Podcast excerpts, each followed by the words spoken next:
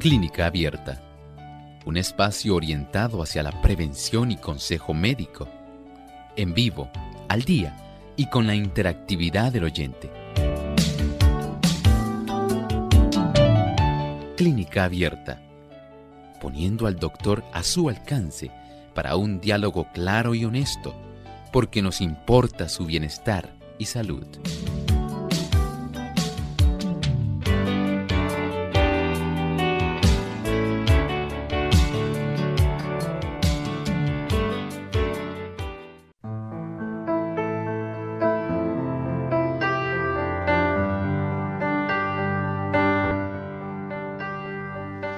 Es muy común en niños y es frecuente durante los meses de invierno.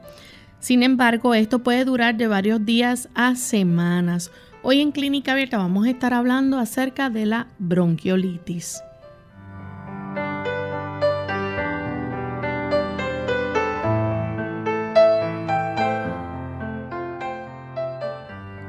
Un saludo muy cordial a nuestros amigos de Clínica Abierta. Nos sentimos contentos de compartir en esta ocasión con cada uno de ustedes porque nos importa su bienestar y salud. Queremos hoy presentarles un tema de mucho interés, así que esperamos que nos acompañen durante toda esta hora y que juntos podamos seguir cuidando de nuestra salud.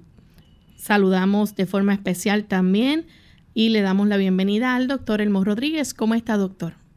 Saludos cordiales, Roney. Muy agradecido a Dios por este día Saludamos a Lorraine, al equipo de trabajo y a todos los amigos que hoy están enlazándose aquí a Clínica Abierta. Y también enviamos saludos a nuestros amigos en México que nos escuchan a través de Radio Alfa y Omega 104 FM, también Conexión 7 Radio en Veracruz, México, Radio Éxodo 107.9 en Chiapas, Radio Central JA en Mérida, Yucatán, Radio Enlace del Soconasco 89.3 FM, Radio Esperanza 7, Radio Centinela en Tabasco, México y La Voz Puebla. También Radio Maranata 95.1 FM en Guadalajara, Jalisco. Así que a nuestros amigos de México enviamos un cariñoso saludo desde San Juan, Puerto Rico. Vamos en esta hora a escuchar el pensamiento saludable para hoy. Dice el pensamiento saludable. La obra de Dios en la naturaleza no es Dios mismo en la naturaleza. Las cosas de la naturaleza son la expresión del carácter de Dios por ellas podemos comprender su amor, su poder y su gloria, pero no debemos considerar a la naturaleza como Dios. De esta forma, mientras la naturaleza es una expresión del pensamiento de Dios, no es la naturaleza, sino al Dios de la naturaleza a quien nosotros debemos exaltar. Muchas personas tienen este tipo de confusión y piensan que la naturaleza es Dios. Sencillamente no es así. Una cosa es el autor, el creador de la obra maestra. Otra cosa es la obra maestra. Y no debemos confundir al creador de la obra maestra con la obra maestra. Dios nos ha mostrado a través de la naturaleza y nos ha dado muchas muestras de su amor, la belleza, todo lo que está adecuadamente formado y que prácticamente se entrelaza un tipo de sistema con otro. Nos habla de que hay una mente creadora planificadora hay una mente maestra que está detrás de todo lo creado y por supuesto, él también está contemplando cómo su obra se estropeó.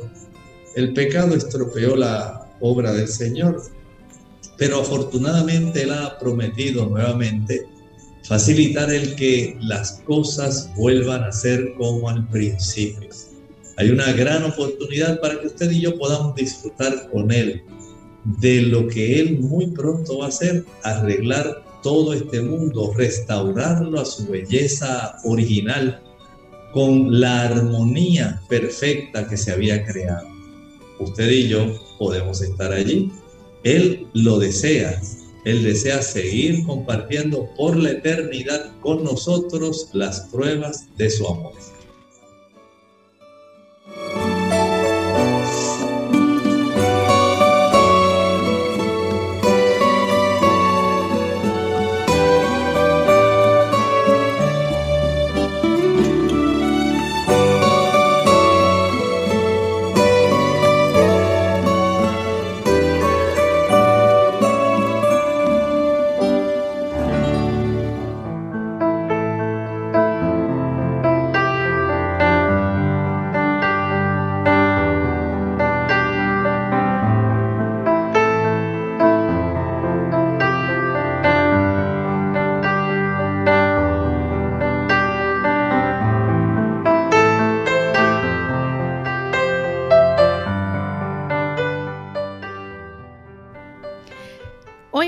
Estar hablando en nuestro programa acerca de la bronquiolitis. Así que vamos a dejar entonces que el doctor nos explique qué es la bronquiolitis y a quiénes afecta.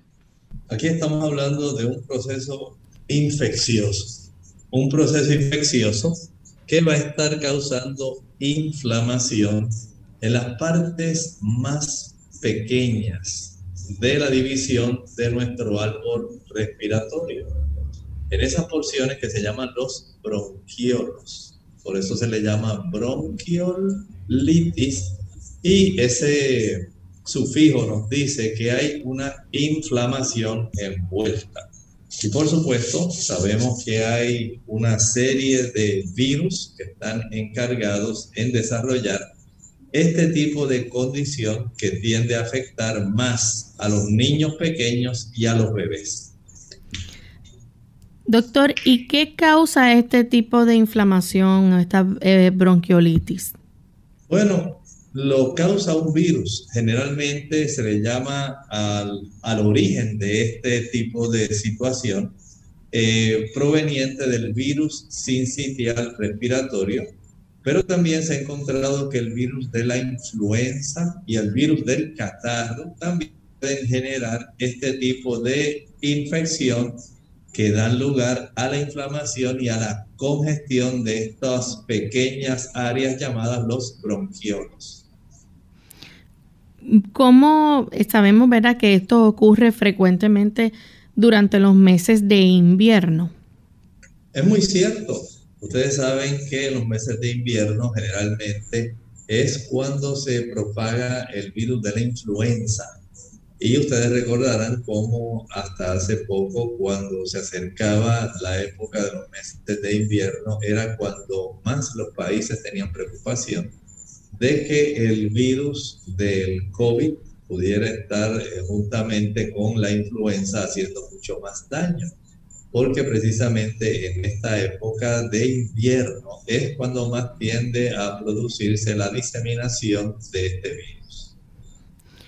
¿Con qué síntomas eh, comienza, verdad, este, esta inflamación o esta infección? Esta inflamación va a ser básicamente un tipo de evolución muy parecida y un cuadro clínico prácticamente parecido al del resfriado común. Pero después que se ha presentado, digamos, la tos se va a desarrollar un tipo de proceso que nos indica que la inflamación que se desarrolla en estos bronquiolos es tan abundante que básicamente hace que se escuchen sonidos que son muy agudos. Médicamente se le llama sibilancias. Es como si fuera un silbido agudo dentro del pulmón de los niñitos eh, recuerden que más se van a afectar por esta infección e inflamación los niños que son pequeños y los bebés. Estos son generalmente el grupo poblacional que más se va a estar afectando. Y este tipo de inflamación y congestión de los bronquiolos al niño le produce mucha dificultad para respirar Por eso entonces hay que ser muy inteligente para darse cuenta, de acuerdo a la edad, a los signos y a los síntomas, cuál es el tipo de instalación respecto a la infección que tiene un niño en esa edad que pudiera generar este cuadro clínico que, aunque afortunadamente no requiere muchos casos hospitalización, hay casos donde sí se va a requerir hospitalización.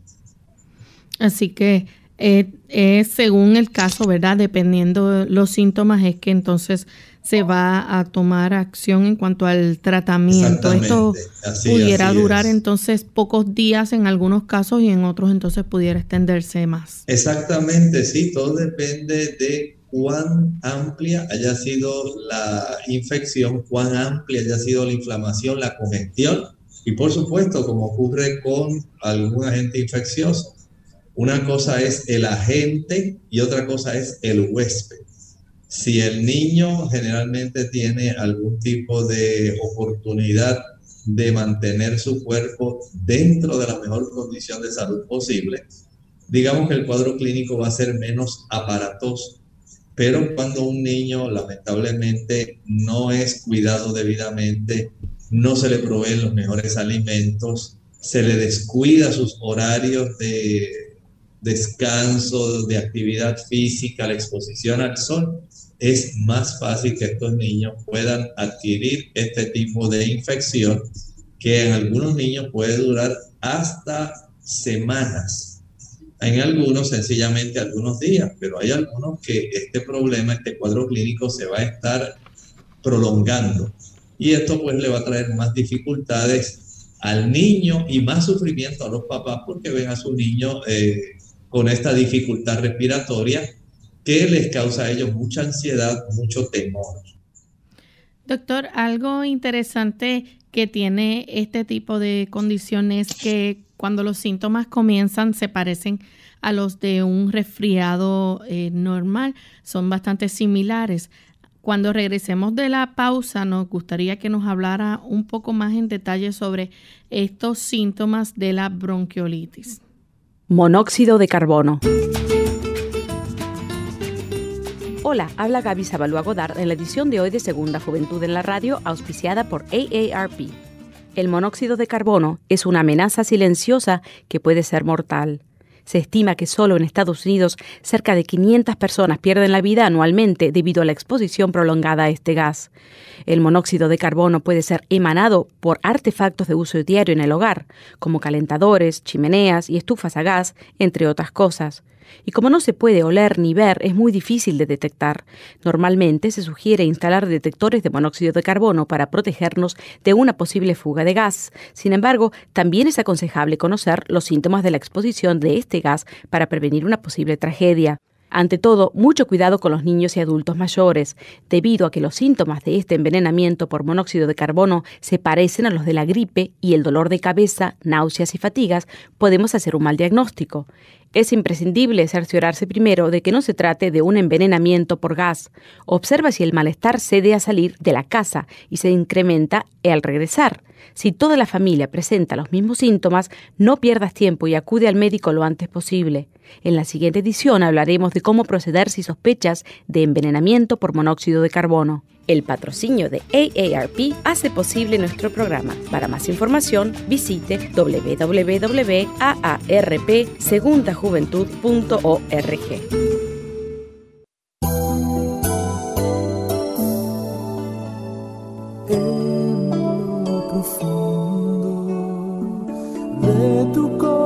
corazón. Sientes que la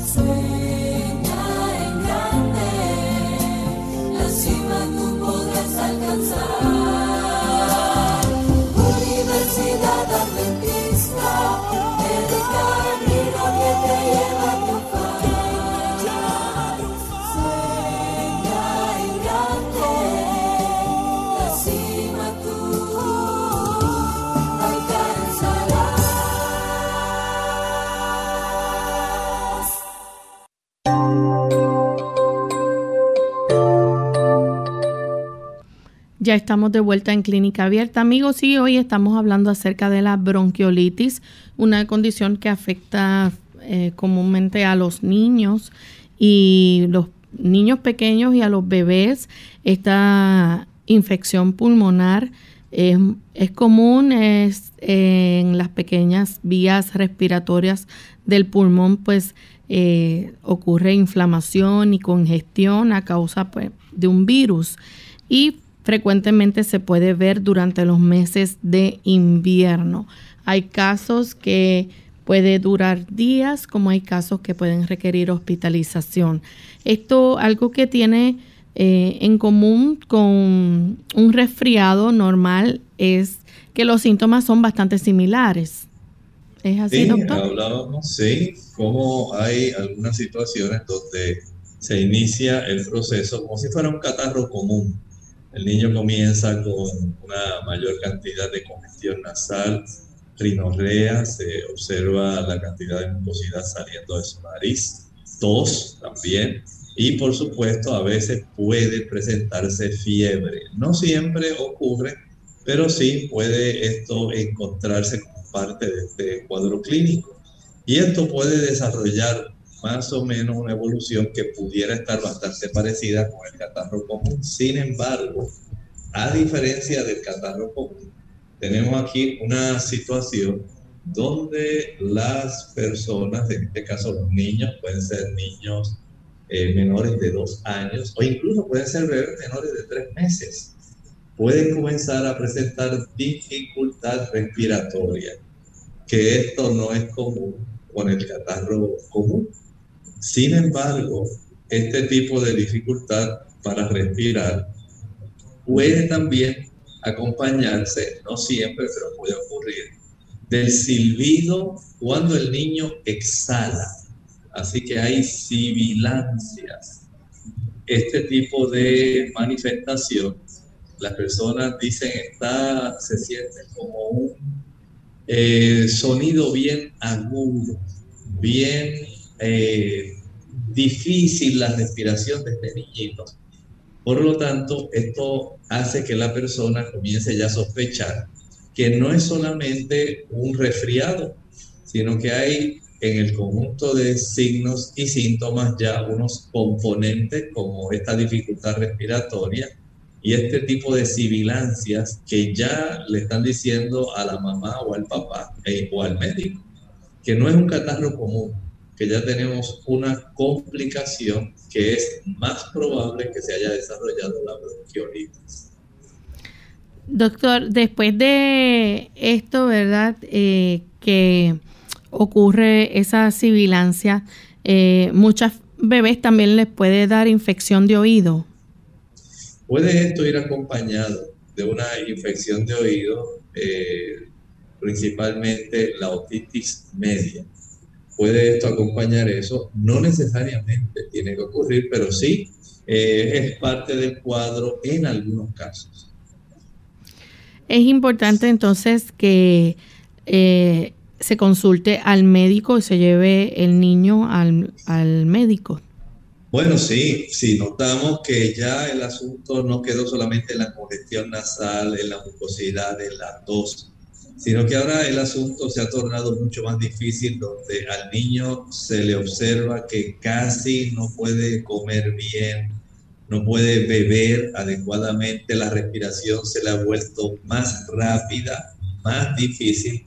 Entonces ya no es hora de pensar que con algún jarabito sencillo las cosas van a mejorar.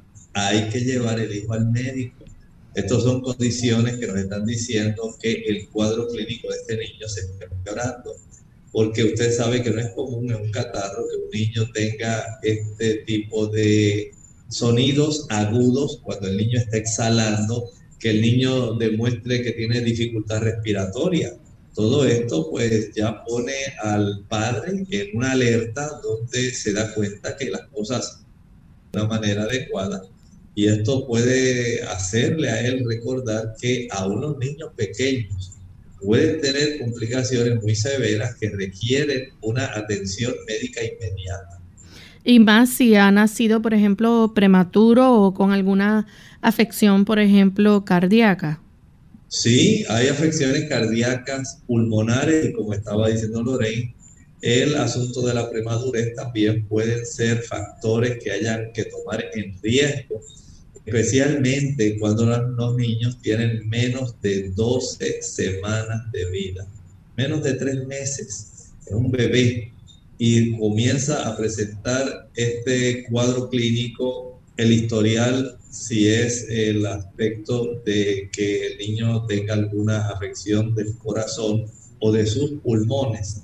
Y además tiene, digamos, un antecedente de premadurez, ya sabemos que entonces hay que ir rápidamente al médico o a la sala de emergencias para que el niño pueda ser evaluado. Eh, hay unos, unas señales, ¿verdad? O síntomas que son muy importantes y que eh, nos indican que hay que entonces buscar esa atención médica de forma inmediata. Usted mencionó hace un ratito, por ejemplo, ese tipo de sibilancia que se puede escuchar. Sí, cuando ya nosotros nos damos cuenta de que hay este sonido bien agudo adentro, que se escucha cuando el niño exhala, cuando el niño saca aire. Se escucha ese sonidito así eh, muy agudo, pero no solamente eso, Vemos que la frecuencia en esa edad, que apenas menos de tres eh, meses de edad, el niño tiene una respiración que es más abdominal. Y a veces también ya hasta los dos años se puede observar eso. Cómo eh, la frecuencia, con qué velocidad está él respirando. Si él está respirando eh, a una velocidad de unas 60 respiraciones por minuto, a esto se le llama taquipnea. Y se puede observar cómo ese abdomen comienza más rapidito, más rapidito, más rapidito. Y nos damos cuenta de que la respiración es más superficial, no profunda, porque al ser una respiración más profunda, básicamente esto atraparía más aire y le dificultaría al niño el poder tener una buena una buena respiración, buen intercambio gaseoso. Así que de una manera compensatoria, lo que hace el cuerpo es tratar de respirar a una velocidad un poco más acelerada para poder tener menos volumen de aire atrapado internamente y que no sea tan difícil la respiración. El cuerpo prefiere mejor respirar menos volumen pero que no quede atrapado para que no se le dificulte al niño el desarrollo de este problema. Y también está entonces esa respiración eh, ¿verdad? Que parece como si las costillas estuvieran eh, succionando hacia adentro cuando el bebé inhala. Sí, nos damos cuenta de que el niño tiene dificultad respiratoria, le miramos eh, en las áreas entre las costillas, el espacio intercostal pero también se le puede observar, por ejemplo, en la nariz. Si usted mira que los cartílagos que componen las alas de la nariz, básicamente el niño tiene que abrirlos bastante. Y nota también que donde finaliza el cuello y comienza la zona del tórax, ahí se muestra como si fuera una concavidad. Ahí se le forma como si fuera un una depresión más honda cuando el niño está tratando de inhalar. Nos damos cuenta que el niño tiene dificultad. Note cómo el cuerpo mismo nos avisa.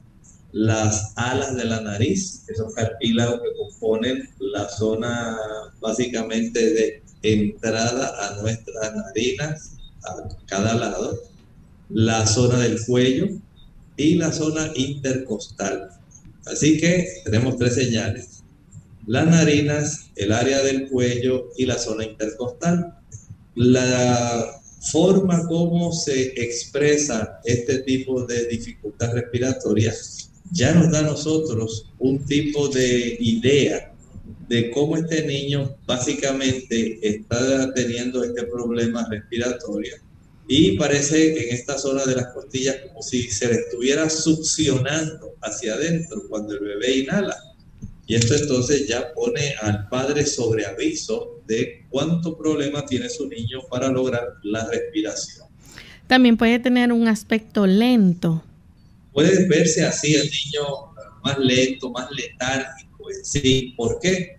Sencillamente no está eh, ingresando un buen volumen de oxígeno y al no tener ese buen volumen de oxígeno, el cuerpo básicamente no puede tener todo el proceso de actividad. Y por otro lado, el cuerpo está gastando mucha energía en hacer todo el esfuerzo para tratar de respirar. Y eso también agota al niño. No es lo mismo un adulto, y sabemos que se agotan cuando un adulto, por ejemplo, tiene asma. Es muy parecido el cuadro, lo único que estamos hablando aquí de un proceso en niños menores de dos años, en niños de tres meses o menos.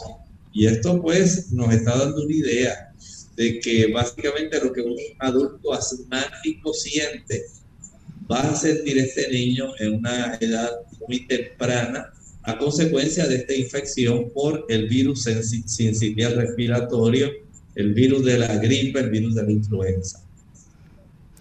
También el negarse a beber lo suficiente o respirar demasiado rápido al comer o beber, esto pueden ser también algunas señales.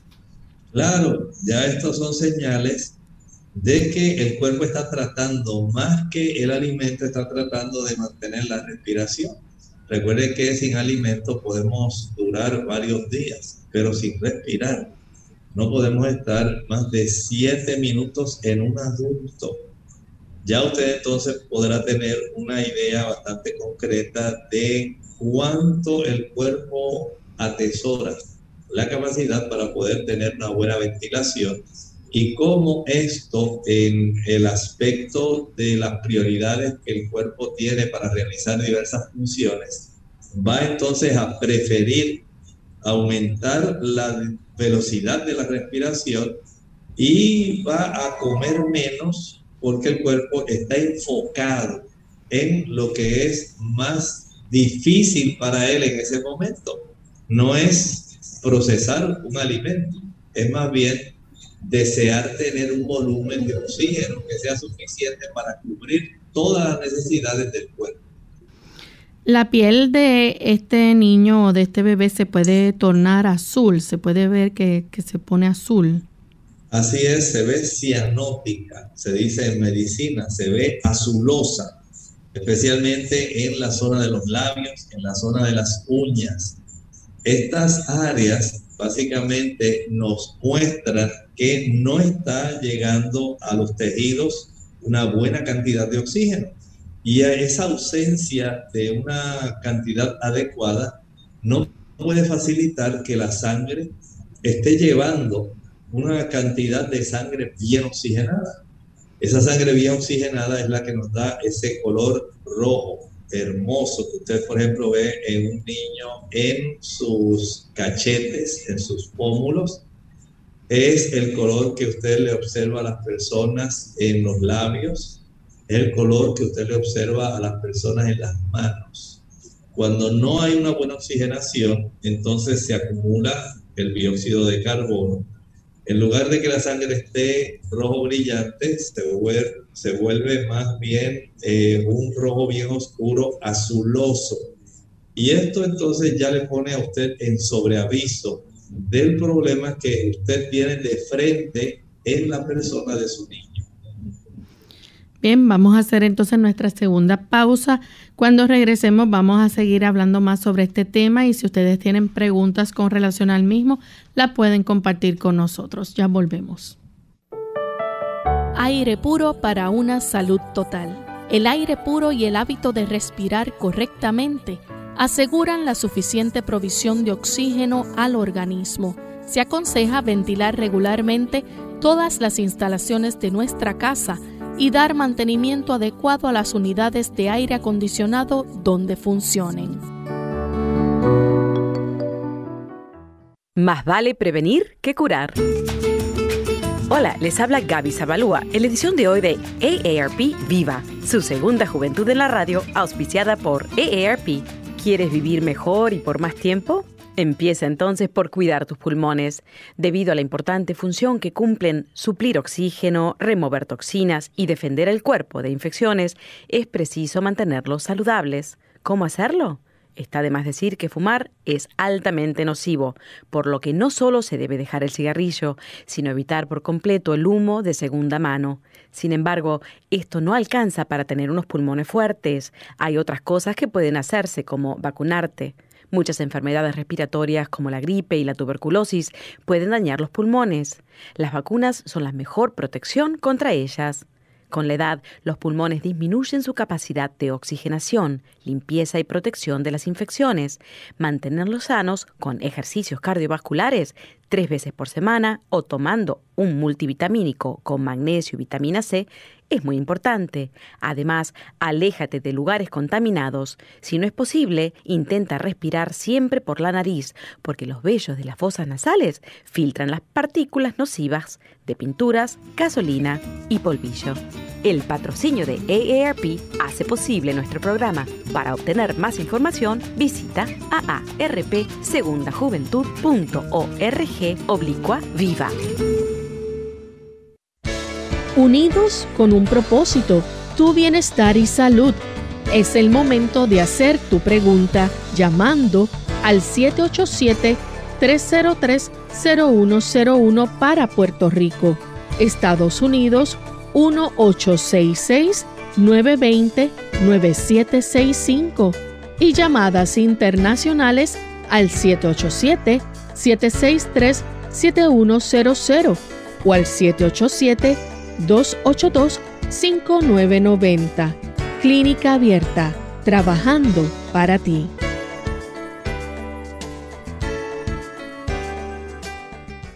Clínica Abierta.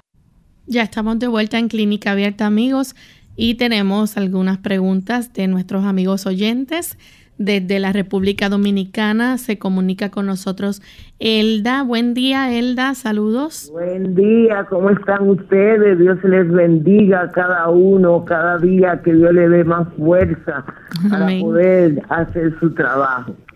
Gracias. Mi pregunta es, doctor, ¿la sibilancia es algo como uno siente como algo como un pitito así en el, en el estómago en no sé que alguien me dice que la persona que sufre de gastritis muchas veces siente como algo como un pitito algo así. Eh, eh, porque eh, uno puede ser que no sea por causa de asma eh, por un, un catarro maltratado, uno pueda tener algún problema de eso. Porque yo me doy cuenta que cuando yo lavo muy temprano, hago algo también, algunas cosas como con un detergente, como que siento como algo, como más o menos puedo decir como un pitito, un pito así, algo así eh, si en adultos se da eso de la sibilancia. Muchas gracias.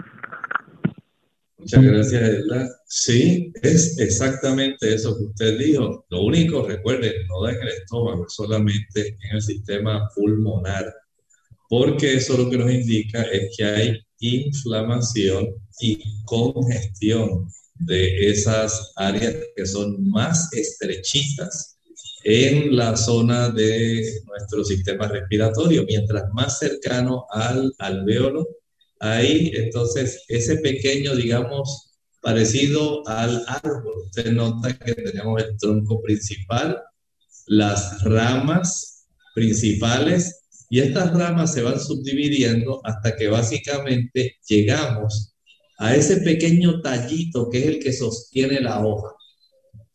Y después tenemos la hoja. Digamos que el asunto de los bronquiolos estamos hablando básicamente del pequeño tallo que sostiene la hoja antes de que llegue al saquito que sería la hoja, que sería el alveolo. En este sentido, mientras más estrechito se está ese conducto que sería el bronquiolo, hay bronquiolos primarios, secundarios, y estos según se inflaman, pueden dar lugar entonces a ese sonido, que sí es como un pequeño pito, algo así como... Noten que esto sencillamente es un sonido muy agudo, raro, que básicamente acompaña al adulto cuando hay asma. Y en los niños menores de dos años o menores de tres meses tiende a ocurrir. Bien, tenemos otra llamada. En esta ocasión la hace Magdalena de la República Dominicana. Magdalena, escuchamos la pregunta. Adelante. Sí, muy buenos días. Dios le bendiga a todos. La pregunta es, a, un hijo mío tiene un bebé de cuatro meses y yo lo estoy atendiendo pero e, ese bebecito incluso lo han llevado al médico y, y la doctora, la pediatra le dijo que era un problema de lo de la que no era de los pulmones, que era como de la de la vía nasal. Y el niño lo pusieron en un tratamiento, pero ya ya duró como dos meses eh, con ese tratamiento lo terminó. El niño sigue igual, el niño sigue igual. Entonces ella le dijo que no, que eso, que eso no era de los pulmones, que eso era de la vía nasal. El niño tiene un sonido que hace como de que así como como un, un, sonido que se le que se le siente como un roco como decimos aquí comúnmente vulgarmente un roco roco. Entonces, doctor, yo quisiera que usted me, por favor, me, me ayude ahí, me le diga, me oriente, me diga qué debo de hacer, eh, cómo lo debo de ayudar para que se le quite esto. Y si realmente es en la nariz que se le sienta o en los pulmones. Muchas gracias. Mire, eh, cuando uno examina a los niños, sí puede ocurrir eh, algunos sonidos que provengan de la zona respiratoria alta. Eh, si hay una gran cantidad de secreciones acumuladas en las áreas nasales, ya sea zona de cornetes, zonas de senos paranasales, puede ocurrir que al niño se le dificulte la respiración y la cantidad de mucosidad pueda tener ese sonido que podemos decir es así raro como usted dice. Pero en ocasiones proviene más bien de eh, la zona de la úvula, de la zona de la campanita. De acuerdo a cuán estrecha tenga el niño esa área, ahí eso se le llama las coanas en eh, el ambiente médico, cuando estas áreas de las coanas y de la úvula, que es el nombre de la campanita, se puedan inflamar, puede haber algunos sonidos que son raros en sí. Si hay estrechez por inflamación en la zona de los cornetes, también las crepitaciones que se pueden escuchar por parte de la mucosidad también pueden desarrollarlo.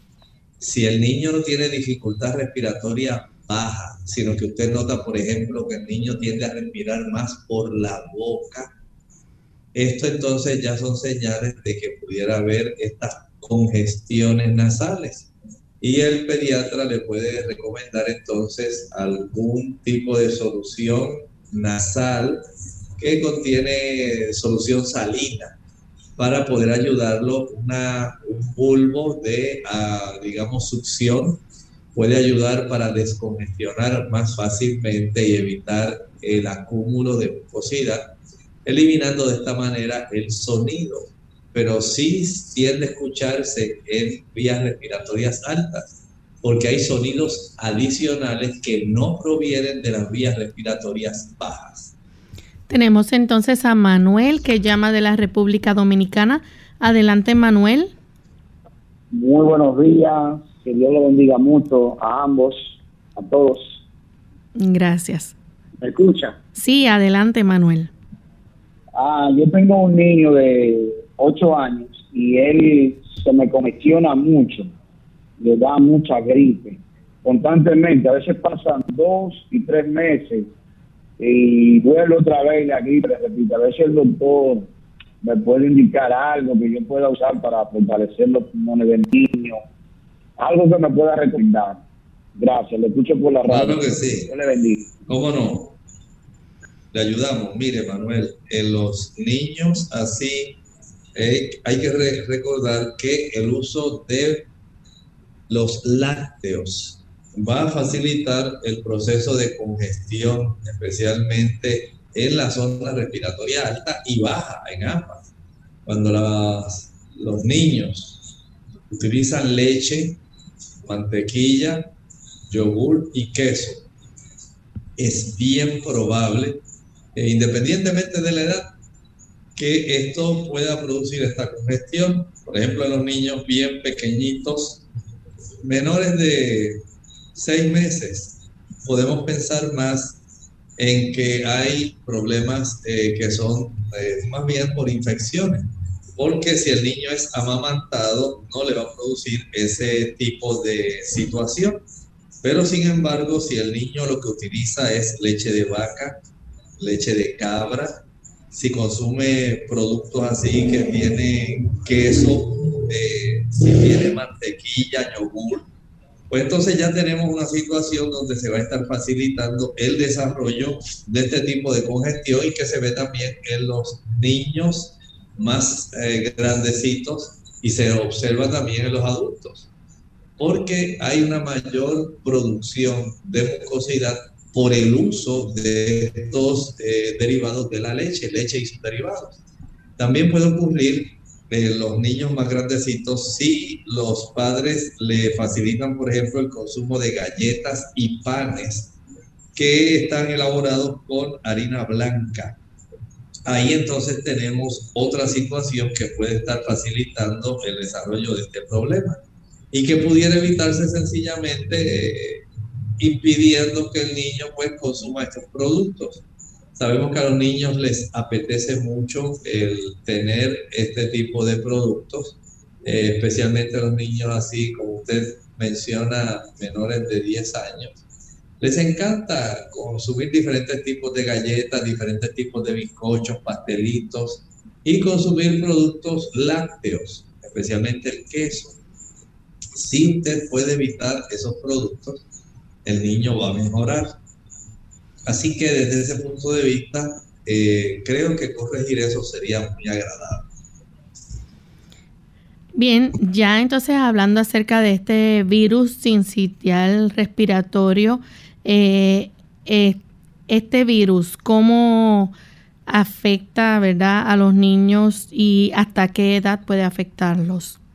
Bueno, ya estamos hablando de que el proceso de la bronquiolitis básicamente se diagnostica cuando los niños tienen menos de dos años de edad o si el niño tiene menos de tres meses, el niño es prematuro, tiene problemas cardíacos, problemas pulmonares, pues ya tenemos este antecedente que junto con el cuadro clínico, la dificultad respiratoria, la tos, la congestión nasal, la retracción intercostal, eh, la retracción que tiene supraesternal, observar cómo el niño no quiere comer, eh, no quiere básicamente eh, tomar sus alimentos de la manera como él lo hacía.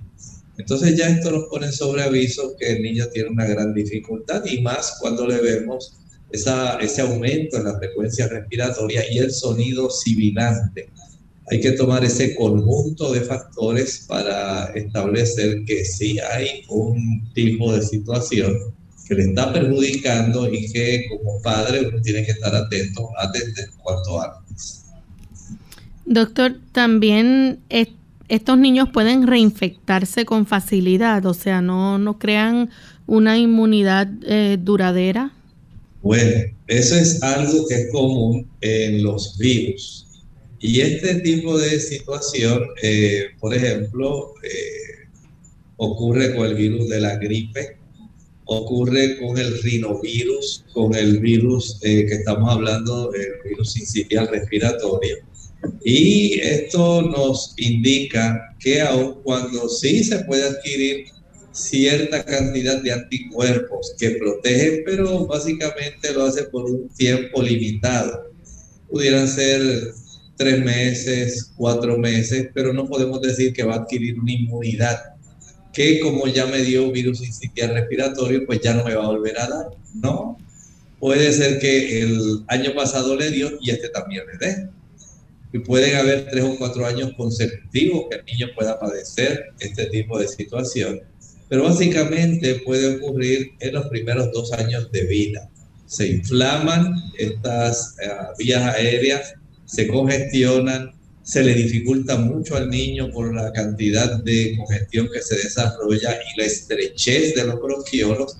Y esta dificultad respiratoria es algo que va a preocupar mucho al padre. Pero sí, tal como dice Lorey, si hay un niño de esa edad aproximada, digamos, donde cuidan al niño, digamos que ahí la, el lugar donde los cuidan tienen cuatro o cinco niños eh, y de esos uno llega con este tipo de problemas, pues fácilmente, tal como está ocurriendo ahora con el COVID y tal como ocurre con la influenza, las pequeñas gotitas de saliva, el que el niño estornude, el que el niño tosa, va a facilitar que las partículas virales vayan ahí prácticamente flotando. No piensen que eso es exclusivo solamente del coronavirus. En realidad, básicamente podemos decir que cualquier tipo de virus puede eh, utilizar estas vías de diseminación para poder facilitar entonces que haya una infección que pueda esparcirse. Y más como los niños comparten juguetes, a veces el niño en su inocencia le quiere dar al amiguito que lo está mirando un poquito de jugo y le acerca el vaso del cual él está tomando, el intercambio de toallas, el intercambio de juguetes. Todo eso puede facilitar porque los niños pues estornudan, se llevan su manita a la boca, a la nariz, eh, tocan sus juguetes, esos juguetes los toca el otro niño y básicamente es básicamente una cadena de contagio que no solamente va por la vía aérea, sino también puede ocurrir por eh, algunos de los instrumentos que con más frecuencia se utilizan. Doctor, y hay unos factores de riesgo, ¿verdad? Eh, además de todas esas cosas que usted ha mencionado que es importante tenerlas en cuenta porque los niños pues se prestan los juguetes y se llevan las manos prácticamente a, la boca, se tocan los ojos, todo ese tipo de cosas. Pero hay unos factores de riesgo que eh, hay que tener en cuenta que eh, pueden tener un mayor riesgo de los niños padecer la bronquiolitis, especialmente en esos lactantes. Y mencionamos o hablamos ahorita acerca del el nacimiento prematuro. Sí, este es uno de los factores, como estaba hablando Lorena, especialmente cuando el niño básicamente está en los cuatro, cinco meses, generalmente menos de tres meses y en estos casos sí se sabe que el niño es eh, un niño que nació con premadurez. Ya sabemos que hay un factor porque los pulmones no se llegaron a desarrollar adecuadamente el efecto del factor surfactante dentro de los pulmones y la madurez del árbol bronquial. Todo eso es muy importante para poder ayudar para que el niño tenga una buena ventilación. Pero en estos niños que nacen así prematuros, no se ha desarrollado plenamente la madurez del sistema respiratorio y es más fácil que un virus pueda infectarlo, pueda facilitar el desarrollo de este cuadro. Añádele a esto los problemas cardíacos, otros problemas pulmonares si el niño tiene un sistema inmunitario que no está activo, que está deprimido. Hay niños que no los alimentan adecuadamente. Hay niñitos que los padres eh, los llevan solamente a cuidar y pues la madre no los amamanta porque trabaja y además de eso en el lugar donde los cuidan a veces, pues, en lugar de darle mucho alimento que pueda ser beneficioso, la leche cuando le corresponde, y alimentos que puedan ser beneficiosos, pues pudieran estar dándole una mayor cantidad de jugos, de galletitas y otras cosas para que el niño, pues básicamente esté tranquilo, esté contento.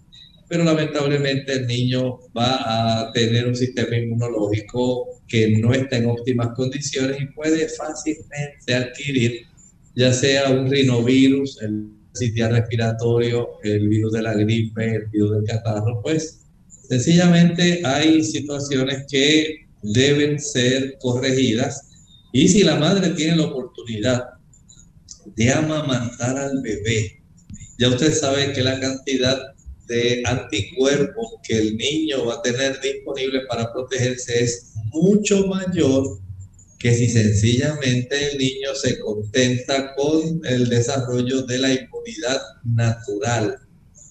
Recuerden que la mamá mientras lacta está también transmitiendo estas sustancias que son tan importantes, especialmente las inmunoglobulinas, para que pueda el niño tener ese, esa oportunidad de protegerse.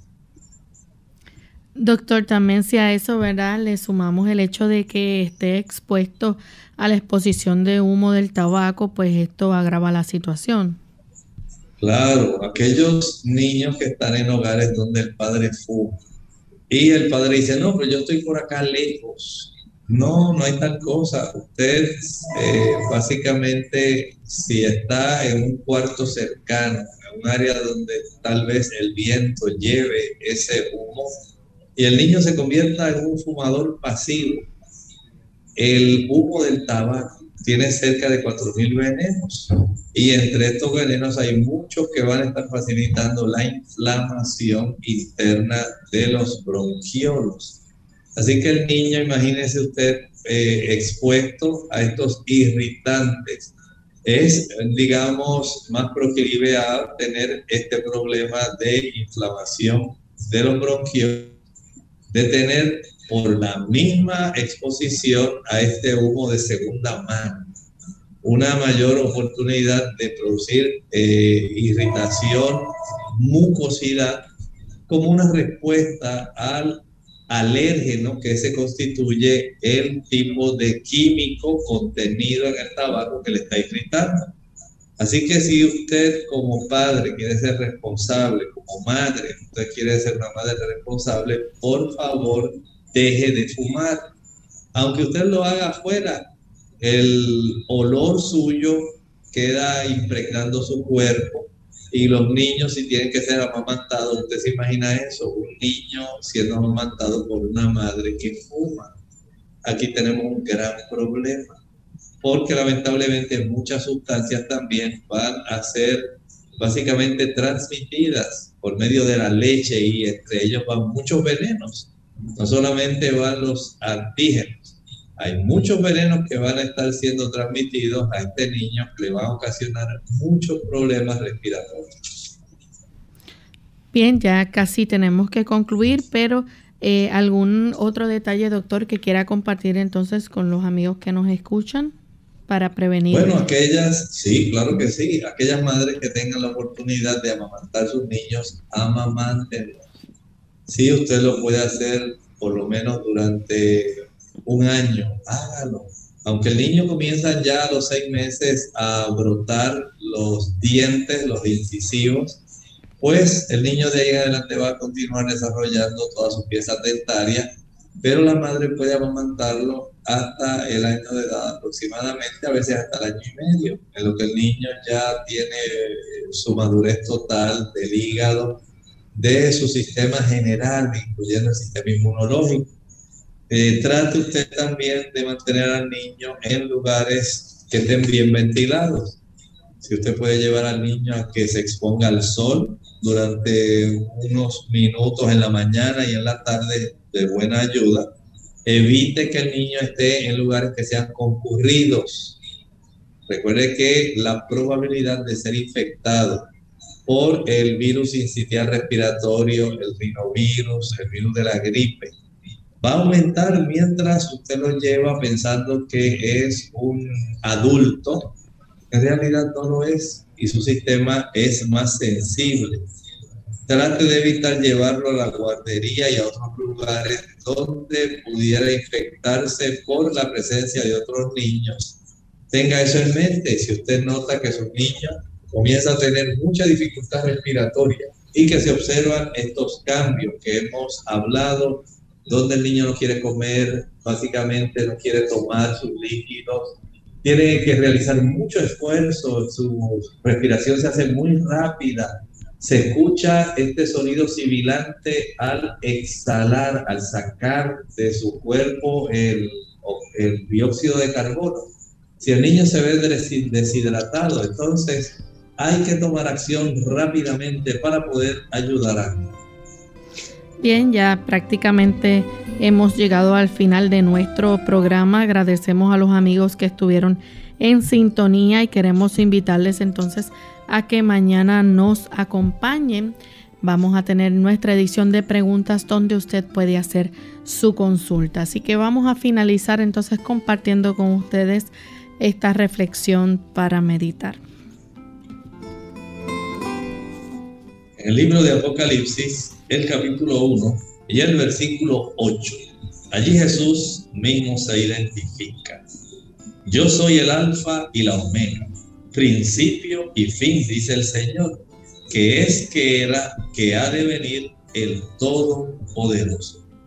Jesús tiene existencia propia, no es una existencia derivada.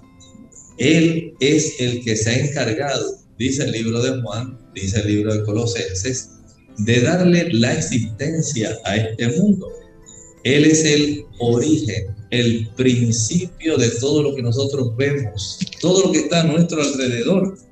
Existe gracias al Señor a que Él lo generó, que Él lo creó. Pero no solamente eso, Él también lo sustenta. Y Él es el encargado de todo lo que Él ha creado. Pero Él dice aquí que Él también va a venir, Él va a regresar. El Señor no se ha olvidado de nosotros, no ha hecho que esta creación quede en el olvido como muchas personas creen, como si fuera un juguete de cuerda. Se le activó y se le dejó a su propio azar. Así no funciona Dios. El Señor regresará de tal manera que va a intervenir de una manera directa en nuestra historia. Muy pronto Jesús regresará y nosotros le veremos si estamos listos para recibirle con gozo y paz. Gracias, doctor, por compartir con nosotros en esta ocasión. A ustedes, amigos, por la sintonía que nos brindan. Ya hemos llegado al final de esta edición, así que se despiden con mucho cariño. El doctor Elmo Rodríguez Sosa. Y Lorraine Vázquez. Hasta la próxima.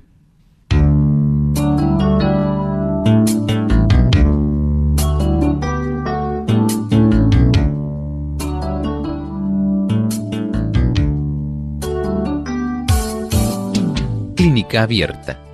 No es nuestra intención sustituir el diagnóstico médico. Antes de poner en práctica cualquier consejo brindado en este programa, usted debe consultar con su médico. Hasta la próxima.